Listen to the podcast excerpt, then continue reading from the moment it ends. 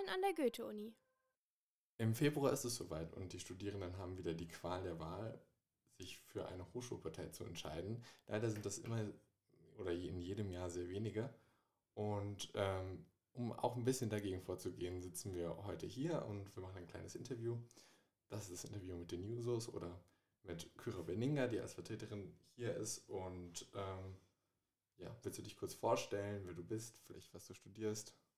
Ja, ich bin Kyra Beninga. Ich studiere Lehramt, also gymnasiales Lehramt für POVI, Politik und Wirtschaft ist das und Deutsch. Außerdem bin ich aktuell AStA-Vorsitzende und Senatorin. Cool. Ähm, dann herzlich willkommen auf jeden Fall. Und ähm, ich würde einfach direkt Fragen ähm, stellen über die Jusos. Und das erste wäre, wie ihr euch zusammensetzt. Also, ähm, wie seid ihr organisiert? Was macht ihr ungefähr so grob? Es gibt ja auf jeden Fall das ähm, Programm der Wahlkabine, das die Kollegen vom UTV aufgenommen haben, wo ihr auch zu sehen seid. Ähm, das haben unsere Hörerinnen und Hörer ja noch nicht unbedingt gesehen. Auf jeden Fall hier jetzt die Empfehlung dazu. Den Link müsstet ihr finden ähm, in der Beschreibung. Und ja, wie setzt ihr euch ungefähr zusammen? Was sind so eure Hauptpunkte?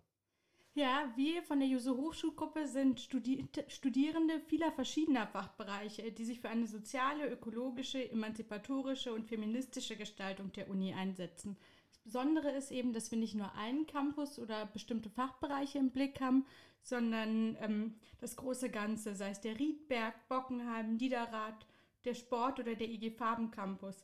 Deswegen arbeiten wir auch nicht nur im AStA, sondern in vielen weiteren universitären Gremien beispielsweise in der Fachschaftenkonferenz, in verschiedenen Fachschaften, im Senat, im Verwaltungsrat, im Härtevorausschuss. Habt ihr auch ähm, ein Plenum oder Treffen, bei denen ihr euch ähm, austauscht? Wie organisiert ihr euch?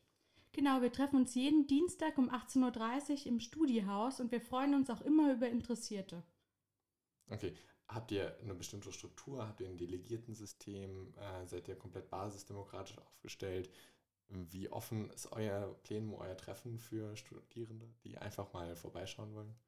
Genau, ähm, wir organisieren uns basisdemokratisch und unser Plenum ist immer offen. Es können jederzeit neue Personen kommen. Auch unsere Öffentlichkeitsarbeit ist, ist so ausgerichtet, dass wir sehr stark über das, was wir tun, in den verschiedenen Gremien informieren, einfach um Studierende anzusprechen, um zu zeigen, Hochschulpolitik ist interessant, man kann was bewegen, man kann sich für verschiedene Sachen einsetzen. Ähm, wir versuchen damit über Strukturen, Verfahren und Vorfälle aufzuklären, aber eben auch über unsere Arbeit. Okay, cool. Also ähm, darüber, welche Forderungen ihr genau habt und ähm, wie ihr das Ganze in der Öffentlichkeit äh, kommuniziert, kommen wir gleich noch. Aber ähm, um vielleicht ein bisschen beim Thema zu bleiben, wer engagiert sich bei euch? Also wie seid ihr zusammengesetzt? Ähm, beispielsweise ähm, in, in, also bezogen auf Diversität. Gibt es da ähm, Männer- und Frauenanteil? Ist ungefähr gleich? Ähm, oder diverse natürlich auch? Wie sieht das aus? Genau, wir haben, also das ist bei uns wirklich ausgeglichen. Wir haben sowohl diverse als auch viele Frauen als auch viele Männer, die sich engagieren. Wir haben auch Studierende, die schon in einem höheren Semester sind, so wie ich zum Beispiel. Wir haben aber auch Studierende, die gerade im ersten Semester sind und hierher gezogen sind. Das ist das Spannende, dass so viele verschiedene Personen da zusammenarbeiten und dadurch kommen einfach auch viele Ideen auf. Okay, cool. Ähm, was ist und die Frage ist vielleicht ein bisschen simplifizierend, aber was ist momentan euer wichtigstes Thema? So Number One Issue quasi. Oh, das ist schwierig zu sagen. Ich würde sagen, dass wir verschiedene hochschulpolitische Forderungen haben, die zum einen auf ein sozialverträglicheres und zum anderen auf ein selbstbestimmtes, vielfältiges Studium abzielen. Mm, und davon, von diesen sehr diversen Forderungen, welche ist, also das kann ja auch eine persönliche Einschätzung von dir sein. Wo würdest du gerade ähm, den Punkt hintersetzen? Hm. Also zum einen an der Verbesserung der Studienbedingungen, so dass wir sagen, viele durch die Bologna-Abschlüsse oder durch die Bologna-Reform sind einfach viele Studiengänge nicht mehr studierbar. Die Arbeits- und Prüfungsbelastung ist enorm hoch. Es führt zu einer zunehmenden Verschulung und dagegen muss man vorgehen. Deswegen versuchen wir eben zu einer Verbesserung der Studienbedingungen zu gelangen, öffentlichkeitswirksamen Druck aufzubauen und uns dafür einzusetzen, dass das Studium wieder vielfältiger und selbstbestimmter wird. Hm, welche Studiengänge wären das denn beispielsweise? Weil ähm, die Bologna-Form ist jetzt auch schon ein bisschen her.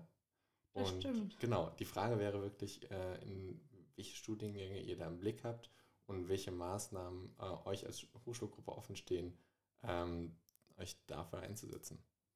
Naja, das, ich glaube, das kann man so, also es gibt verschiedene, zum Beispiel mein Studiengang mhm. Lehramt, den merke ich immer wieder, dass es schon ziemlich verschult noch ist.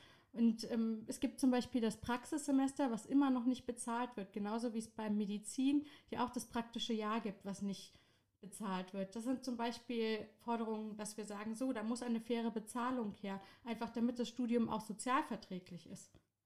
Okay, ähm, ein Aspekt, den ihr auch ähm, nennt auf eurer Website beispielsweise, sind die äh, Bibliothekszeiten.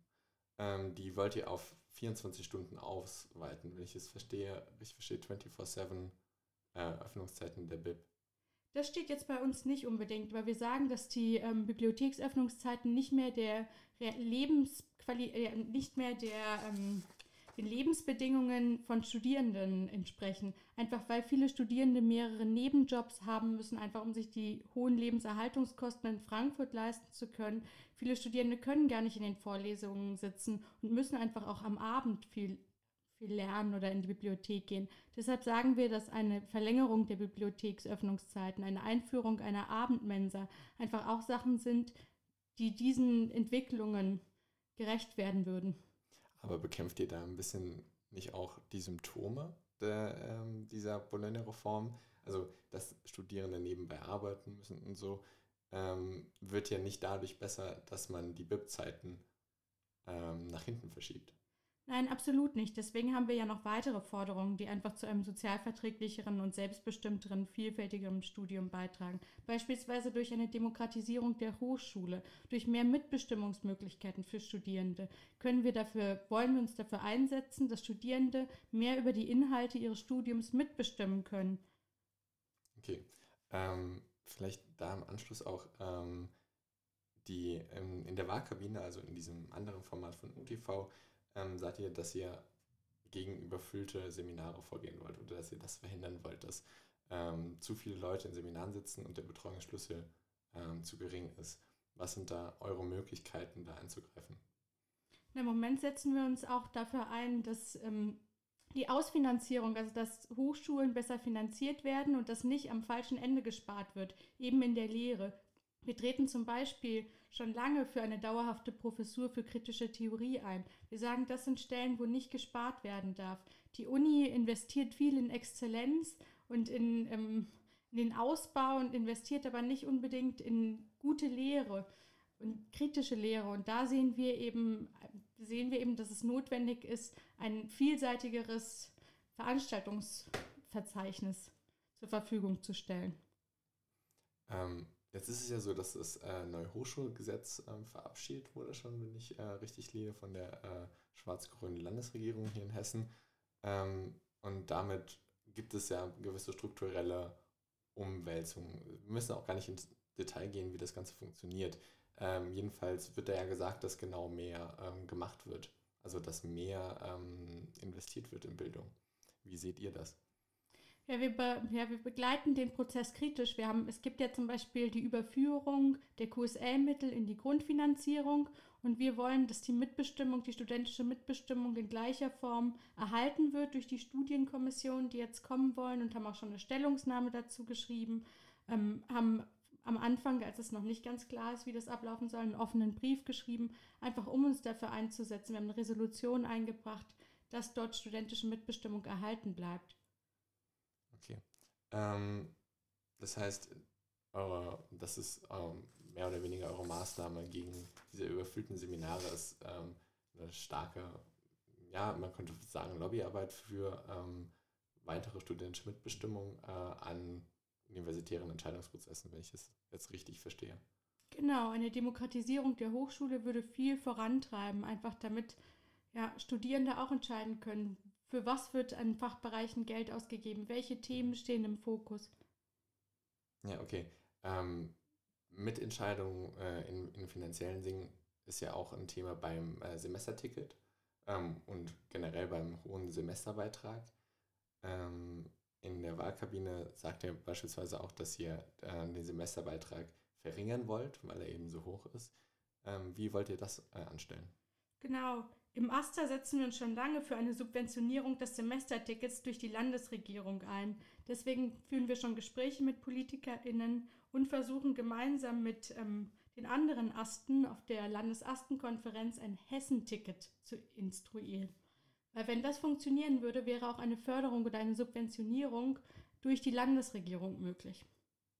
Dieses Hessenticket existiert ja schon für Schülerinnen und Schüler, wenn ich mich richtig erinnere. Ähm, das kostet, glaube ich, 365 Euro. Das aber heißt, das ist kein Hessenticket, aber es ist genau, es ist ein subventioniertes Ticket, ja. Wenn es kein, also wenn es kein Hessenticket ist, äh, man kann damit ja ganz Hessen, also innerhalb der Landesgrenzen fahren und ein paar Übergangsgebiete, wenn ich mich richtig äh, erinnere. Mit dem Schülerinnen-Ticket hat man ein bestimmtes ja. Gebiet, zum Beispiel Frankfurt. Aber beim mhm. Hessenticket wäre ja der Vorteil, das gibt es ja im Moment auch schon für Beamte. Ähm, das, Im Moment ist es ja so, dass viele andere Asten weniger bezahlen als wir für das Semesterticket.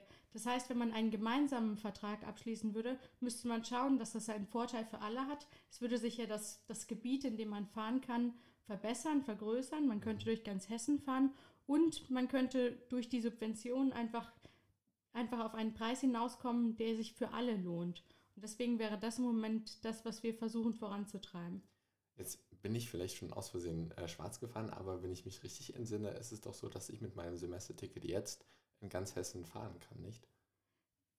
Man kann schon sehr weit fahren, ja. Das stimmt. Aber nicht überall, also das ist jetzt beispielsweise auch noch Wir haben ja auch ähm, Verlängerungen zum NVV und VGWS, deswegen können wir zum Teil ja sogar nach Mainz fahren. Mhm. Aber ja, und wenn man einfach ein Hessenticket hätte für, für alle ähm, hessischen Hochschulen, dann hätte man den Vorteil, dass man mit allen Verkehrsverbänden einen Vertrag abschließen würde und alle Hochschulen das gleiche bezahlen würden und ähm, Subventionierungen erhalten könnten. Das hört sich sehr schön an, aber ist das für Hochschulen äh, wie beispielsweise in Wiesbaden überhaupt sinnvoll, die ja direkt an der Landesgrenze liegen? Ja, das ist die Frage. Das muss man natürlich verhandeln, genau. Okay, cool. Ähm, genau, so viel also zum RMV-Ticket. Es gibt noch eine große Frage, die in Frankfurt natürlich viele Studierende beschäftigt, die nach bezahlbarem Wohnraum. Das hattet ihr auch in der Wahlkabine angesprochen. Ähm, das ist natürlich eine wunderschöne Forderung und ich würde mich auch freuen, weniger für ähm, mein WG-Zimmer zu bezahlen. Aber wie wollt ihr als Hochschulgruppe darauf Einfluss nehmen? Ja, wir organisieren jedes Jahr das ähm, Indoor-Camp für wohnungslose ErstsemesterInnen, mieten ja Watten mit und haben auch in anderen Bündnissen schon für bezahlbaren Wohnraum gestritten. So haben wir im Rahmen unserer AStA-Arbeit gemeinsam mit dem FZS, das ist der Freie Zusammenschluss von Studentinnenschaften, dem Mietentscheid Frankfurt und der Landen-Asten-Konferenz Veranstaltungen ähm, organisiert, beispielsweise die zulassungsbeschränkte Stadt, zuletzt jetzt im Dezember.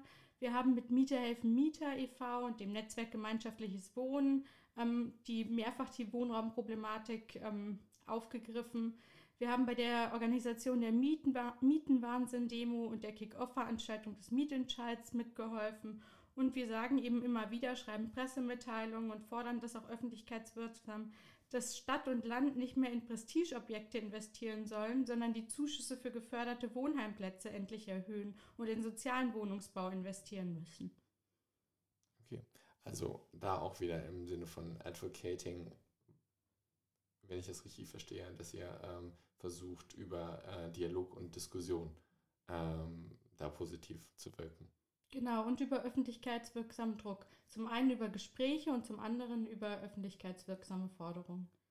Okay, ähm, wenn wir zum Thema Öffentlichkeitswirksamkeit kommen, dann wäre vielleicht noch ähm, interessant zu hören, wie ihr als ähm, Users versuchen wollt, Hochschulpolitik vielleicht ein bisschen verständlicher zu gestalten. Ich weiß nicht, inwiefern das, was wir jetzt besprechen, schon verwirrend für einige sein wird. Ich zum Beispiel als Erstsemester bin auch von sehr vielem noch sehr verwirrt. Wie wollt ihr das Ganze verständlicher gestalten?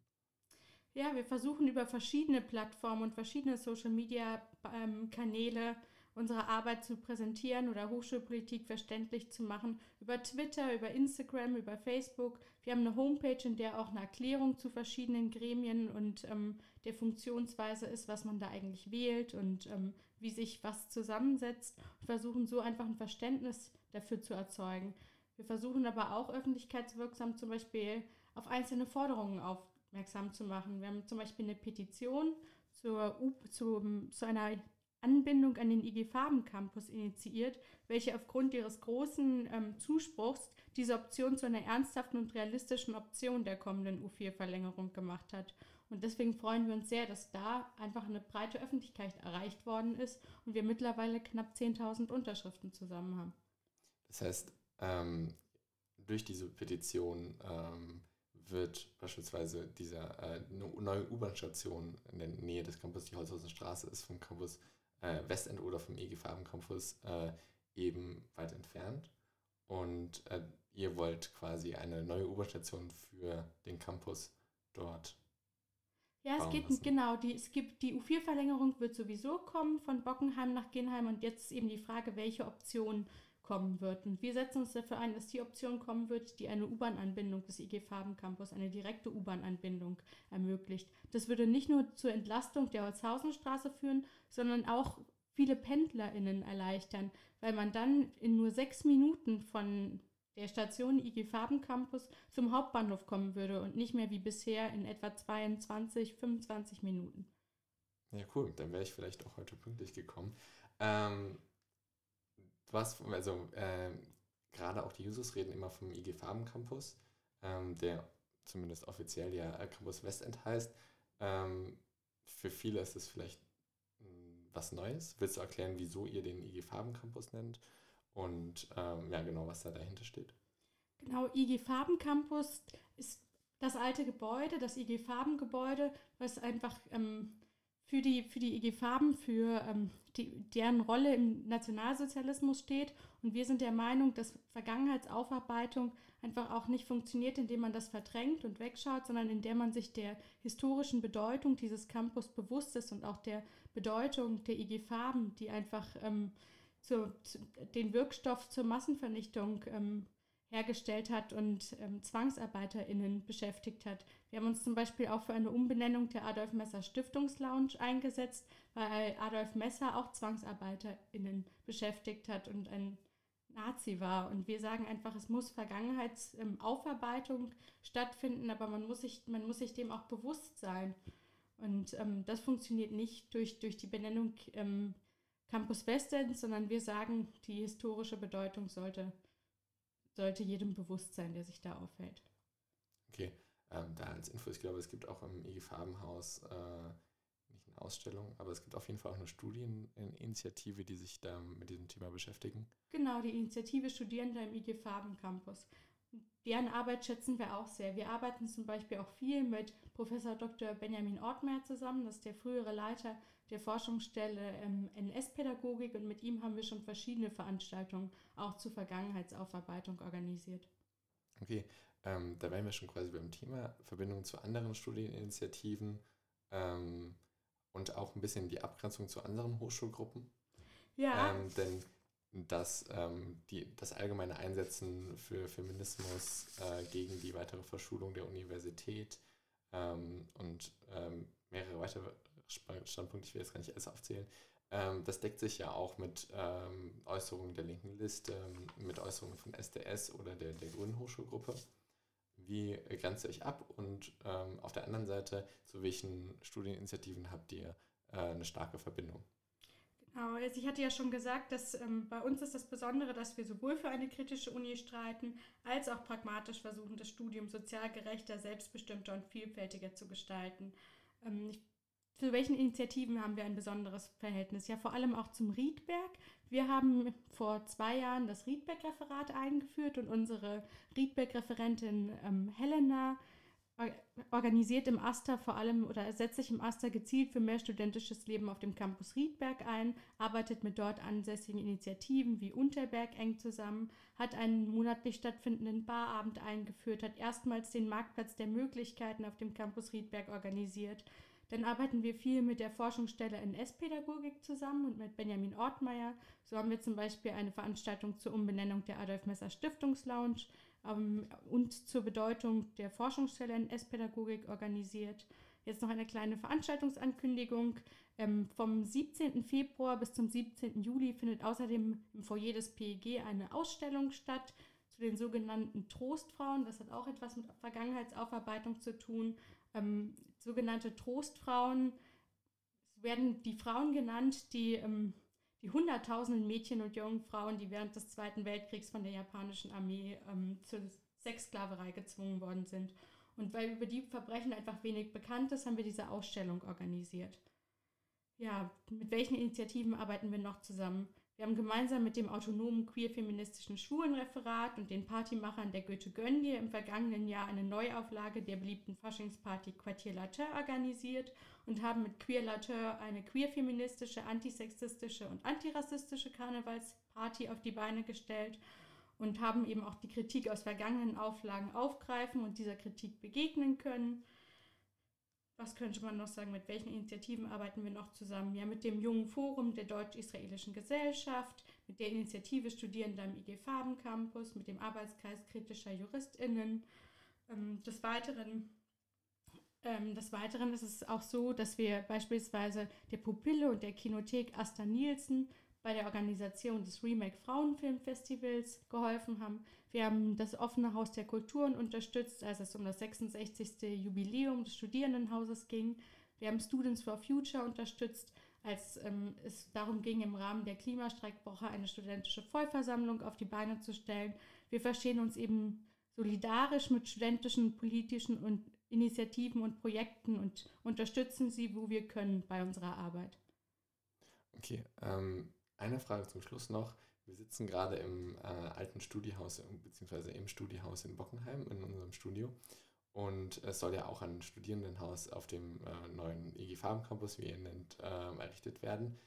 Ähm, jetzt ist es ja so, dass ihr auch in der Wahlkabine gesagt habt, dass ihr euch für eine ähm, barrierefreie oder wie, ich weiß nicht genau, wie ihr es äh, formuliert habt. Oder, nein, ohne Nutzungseinschränkungen. Genau, genau, ohne Nutzungseinschränkungen ähm, was ist damit genau gemeint? Und vielleicht kannst du diese Kontroverse um das neue Studiehaus nochmal kurz umreißen.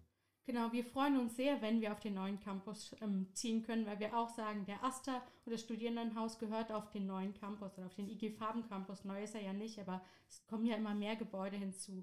Aber es haben Anwohner geklagt wegen Lärmbelästigung und im Eilverfahren, so ist das juristische bevor es zur Hauptver Hauptsache, bevor es zum Hauptsacheverfahren kommt, wurde ein Nutzungsverbot von 22 bis 6 Uhr festgelegt. Und da sagen wir, das funktioniert nicht. Das Studierendenhaus, wir müssen dort im neuen Studierendenhaus die gleichen Möglichkeiten haben wie hier. Weil das Studierendenhaus, hier sind so viele Initiativen, hier sind so viele Partys von Fachschaften, aber hier sind, sind auch so viele Stupa-Sitzungen und Arbeitskreistreffen, die alle auch mal nach 22 Uhr ähm, noch stattfinden, Vorträge, Lesungen. Ähm, deswegen haben wir auch zum Beispiel im Aster die Veranstaltung zur Zukunft des Studierendenhauses organisiert, der wir auch unseren Anwalt ähm, Herrn Künzel eingeladen haben, in den wir Personen vom offenen Haus der Kulturen eingeladen haben, unsere Baukoordinatorin EPRO. Wir, wir begleiten diesen Prozess eben kritisch und es gibt ja jetzt einen ersten Erfolg. Ähm, das ist jetzt zu einer Kippung des Urteils gekommen und gerade sieht es so aus, als könnte man bauen und, und zwar ohne Nutzungseinschränkungen. Natürlich wird der Prozess weitergehen. Die Anwohner werden auch durch alle Instanzen klagen und wir werden sehen, ob das jetzt so aufrechterhalten werden kann. Aber es ist erstmal eine richtungsweisende Entscheidung und wir freuen uns sehr. Ich meine, man, musste, man muss auch bedenken, es mussten viele Änderungen vorgenommen werden. Beispielsweise die Außenanlage wurde verschoben. Es, wurde, wurden schon auch besonders in, im Außenbereich Änderungen vorgenommen, um den Anwohnern entgegenzukommen. Und jetzt hoffen wir einfach, dass diese Änderungen ausreichen, um bald ein Studierendenhaus in oder in naher Zukunft ein Studierendenhaus auf dem IG Farben Campus zu haben, das Studierenden offen steht und viel genutzt wird und in denen ja zahlreiche Veranstaltungen stattfinden und studentisches Leben auf dem Campus entsteht. Okay. Ähm, eine Sache noch, wisst ihr schon, wann das neue Studierendenhaus nach der jetzigen Planung fertig werden könnte? Leider noch nicht. Es ist noch nicht ganz klar, wann der Baustart beginnt. Jetzt könnte, die Baugenehmigung ist ja da und wir hoffen, dass jetzt, jetzt bald zum Baustart kommt und ähm, ja, somit dann auch wahrscheinlich, es könnte dieses Jahr noch begonnen werden. Das war der Stand, den uns die Uni mitgeteilt hat und unser Anwalt hält das auch für realistisch. Okay, dann äh, erstmal natürlich vielen Dank. Ich weiß nicht, ob äh, du noch irgendein Anliegen hast, ähm, was du noch loswerden willst. Ich bin mit meinen Fragen nämlich halbwegs durch.